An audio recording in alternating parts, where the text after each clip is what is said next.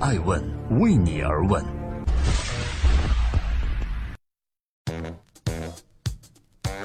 Hello，大家好，二零一七年八月六日，祝各位周日愉快。这里是爱问顶级人物。今天我们对话的这位嘉宾是 OFO 小黄车的创始人戴威。做公益吗？不，生意就是生意。库克要来的前一天，小黄车的创始人戴威才接到通知。这和外界的想象或许有些不同。大多数人的逻辑非常合理：苹果投资了滴滴，滴滴又投资了 OFO 小黄车。那么，这位苹果 CEO 的到访，自然是 OFO 特意请来站台的。但作为小黄车创始人，戴威的理解更加简单。他说，OFO 在苹果 CEO 库克造访前一个月中，有二十五天是中国苹果 App Store 下载榜的第一名。这是戴威习惯的思考方式，尽量减少那些拐弯抹角的逻辑，最直白却往往最有效。要不然，这么多生下来就会骑自行车的中国人，怎么就没有想过共享单车这门生意呢？正在播出，每周日上线的《爱问顶级对话大咖》，爱问戴威为什么行得善却遇到了人性的恶呢？在访谈的过程中，戴威告诉爱问人物，不是没有吃过亏，也因此受到过很多委屈。他至今都会对当年的一组网帖念念不忘。那是二零一五年的九月份，小黄车趁着大学开学，在戴威的母校北京大学正式上线，引起了全校师生关注的同时，北大 BBS 上开始有了很多的主题帖。这些帖子的标题都是“坐等 OFO 倒闭”或者是“弄死 OFO 的一百种办法”。当时的创业者戴威对此无法理解，明明是一个方便大家的事情，为什么被骂得这么惨？也是从那时候开始，一个更棘手的问题贯穿了 OFO 小黄车的整个成长史：很多车被扔到了未名湖里，或者挂到了树上。中国的最高学府北京大学里都是如此，这就不难理解，在如今遍布全国的小黄车遭受了怎样的摧残。那年在北大看帖子的心情，戴维不得不再经历一遍。本科专业学金融的他，如今要面对的是哲学命题：为什么我行的善，却遇到了人性的恶？这不仅是形而上的大是大非，还是关系 OFO 能够生存下来的根本。戴威最初的危机感由此而来。用户是挑剔的。连续遇到两辆不能骑的自行车，他们一定会选择彻底放弃。正在播出的是《爱问顶级人物》，爱问戴威，小黄车的成长法则是什么？答案就是迭代、迭代加迭代。和所有创业初期的互联网企业一样，危机之下是停不下来的野蛮生长。十辆车里坏了五辆，车损率是百分之五十；一百万车里坏了五辆，车损率不就降下来了吗？戴维简单的数学运算向艾文人物透露了 OFO 的成长法则：他们不得不拼命扩张，这和骑自行车很契合。单车只有在前进中才能保持自身不倒。这也是为什么当公司 B 轮融资都没有拿到，账户上只有一千多万现金的时候，戴维就敢组建两百多人的团队。虽然这也一度让他非常焦虑。当时他还在北大读研，没有想过要为这么多人的生计负责。而实际上，如果不是因为创业者的身份，这个喜欢戴黑框眼镜、大学期间曾任北京大学交响乐团单簧管首席九零后大男孩，更多的会被人们贴上文艺的标签。面对艾文的镜头，他说出了最喜欢的王家卫电影中《一代宗师》里的一句台词：“宁可一丝进，莫在一丝停。”电影中，宫二的父亲自小教导宫二这句话。年轻时的宫二就凭借着“宁可一丝进，莫在一丝停”来习武、行事和做人。现实中，戴维以此提醒自己不要纠结，往前走就是坚定的往前走，不要犹豫。还有一个人告诉过他同样的话，并且是用自己的创业故事现身说法。这个人就是他的投资人之一程维，目前是滴滴出行的创始人兼 CEO。提及程维大哥，年轻的戴维显然多了一分尊敬。他称程维为老大哥，并且隔段时间啊就会前往后者的办公室向其取经。在程维那里，他了解到互联网行业一个简单粗暴的事实：第一个吃螃蟹的往往死得最早。他当然知道，滴滴出行并非共享汽车的先行者，他们前身还有易到。不过后者呢，在经过和乐视的一番纠结后，在成为巨头的滴滴面前已经不值得一提。而 ofo 小黄车最早做共享单车。而且身后有着比易到当初多得多的竞争对手，以及早已和他齐头并进的摩拜单车。于是问题又回到了起点：如果小黄车总是坏的，该如何和同样的速度前行，和对手们抢占市场？这个阶段，戴威只能寄托于时间。他期待今年的下半年，小黄车将会达到一个黄金分割比，从用户骑行体验到公司运营维护管理等等方面，都能够出现一个最佳平衡的状态，车损率从而大幅度下降。这里是正在播出的每周日上线的《爱问顶级人物》，我是主持人艾诚。今天对话 ofo 小黄车的创始人戴威。ofo 小黄车和谷歌为何竟有这样一个有趣的巧合？戴威坐在我的面前，我觉得不需要时间就能看透他的是他的野心。虽然这个阳光男孩总能让人感受到一种超出年龄的冷静，而非年轻独有的张扬，但是毋庸置疑，ofo 是一家有着巨大野心的公司。当 ofo 的竞争对手都在为自己的商标 logo 而绞尽脑汁时，小黄车却从最开始就巧妙地提升了自己的辨识度。他用三个字母组成了一辆自行车。在此，戴威用他的大道至简，用黄色领先了别人的一大步。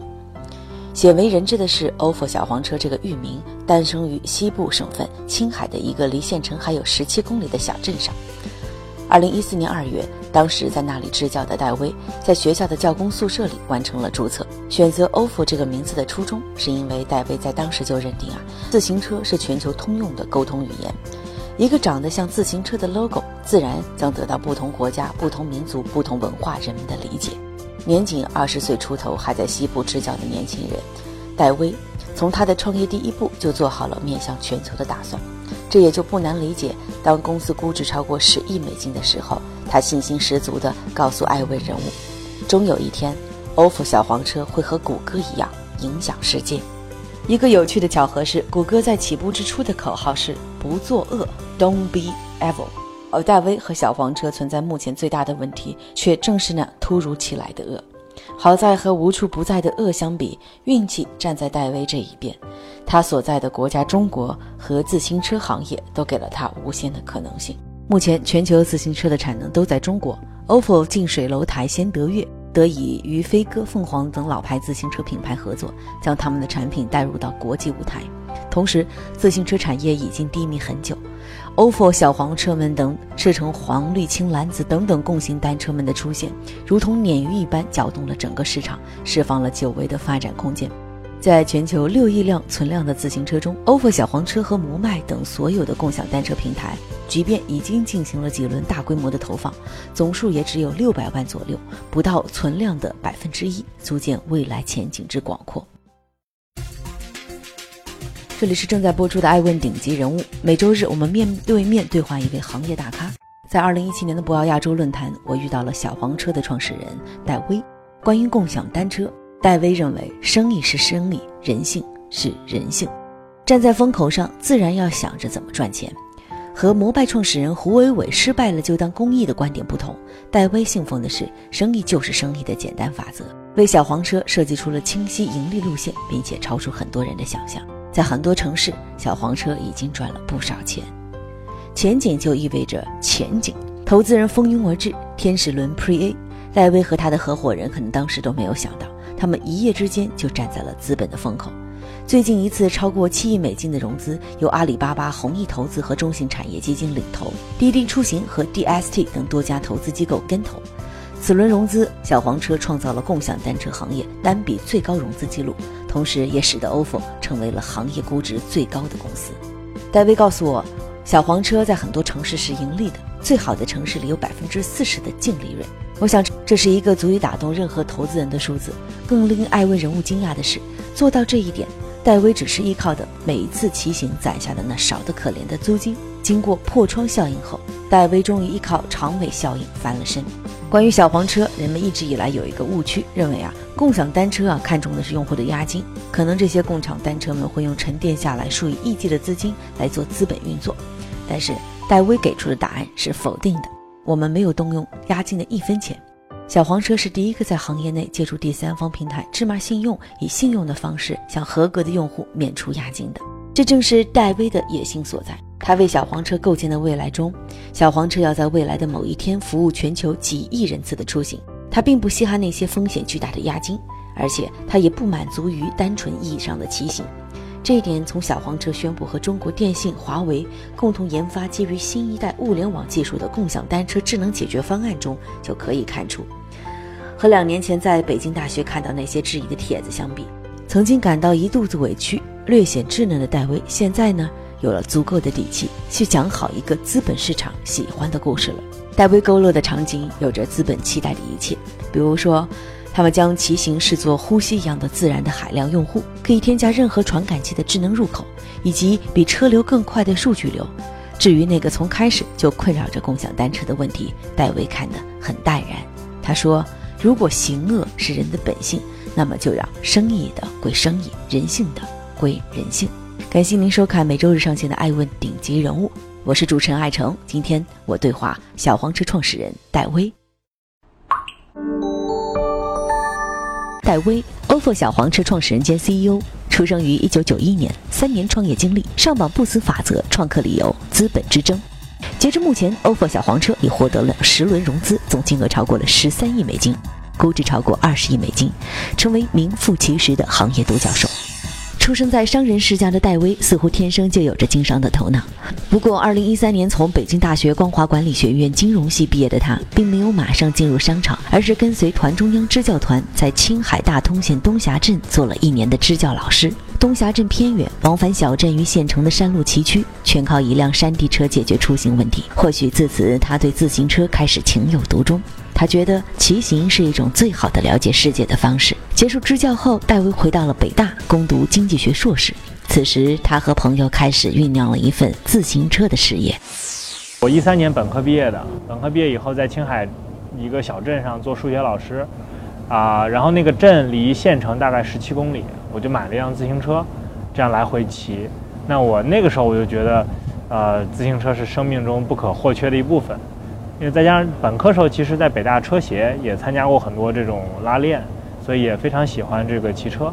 但是因为在青海的那个高原上，这是唯一的交通工具，我我觉得一定是这个跟自行车有缘分。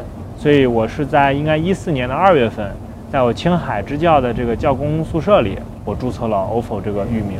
什么是共享单车？那共享经济，我觉得确实是从自行车这个行业开始的。我们当小黄车在路面上的时候，它不属于谁，不属于你的，不属于我的，不属于我们任何一个老百姓的，但是我们都可以使用它，是共用、共享、共用的这种啊概念。我还是没理解，小黄车这辆自行车，如果它是一门生意或者是一项事业的时候，对，它到底是一个什么样的模式？从经济模型上来看，它是一个租赁的模型，啊，它更接近于租车。啊，比如说国际上有很大有 Hertz、爱飞士这些，国内有神州、易嗨这些租车。那我们的自行车的模式其实是要比租汽车的这个，我觉得利润率啊各方面来看是要更好的。因为你别看它一次就一块钱，但它相对来说一辆车，自行车比一辆汽车它也要便宜很多。所以租金是你们主要的收入来源吗？是的，是的，不是押金，不是押金。押金，我认为是在整个模型里，它是它是不应该存在的。所以以前曾经被质疑的说，你们囤积押金来做一些金融业务，这是不实的。没有没有，我们的押金一直没有动过，我们也在等待这个国家的相关的监管政策出来。其实，如果你有押金，你把它做一些资本的运作，让这些钱增值和保值，这也是无可厚非的。我觉得那不是，那不一样。那租赁一次一块钱。一辆黄车的成本我们怎么计算？我们随着这个总共可能八九次、十来次的迭代吧，我们现在最新的 ofo 三点二的小黄车的成本是四百多块钱。四百多块钱骑四百次，那你现在收回成本了吗？我们一辆车半年内应该都能收回成本，因为一天我们现在平均大概骑四到五次，好一些的城市的六到七次，所以像一天有四到七块钱的收入吧。那我们会在多少的地方看到多少辆小黄车？到今年年底，在国内至少两百个城市，全球二十个国家，啊，至少两千万辆车。创业之后，你个人最大的改变是什么？啊，我觉得是看看事情，这个做事情更看里子，不看面子了。我觉得我们想的就是这个最本质事物最本质的东西是什么？啊，就是能不能给用户创造价值，能不能带来方便，企业能不能盈利，能不能给股东回报，对这个行业社会有没有价值，有没有贡献，我觉得会思考问题会更简单直接。呃，就原来很多事情你碍于面子不好意思说，啊，这个也不好意思，那个也不好意思。现在我觉得就是必须简单直接高效的推进工作。爱问是我们看商业世界最真实的眼睛，记录时代人物。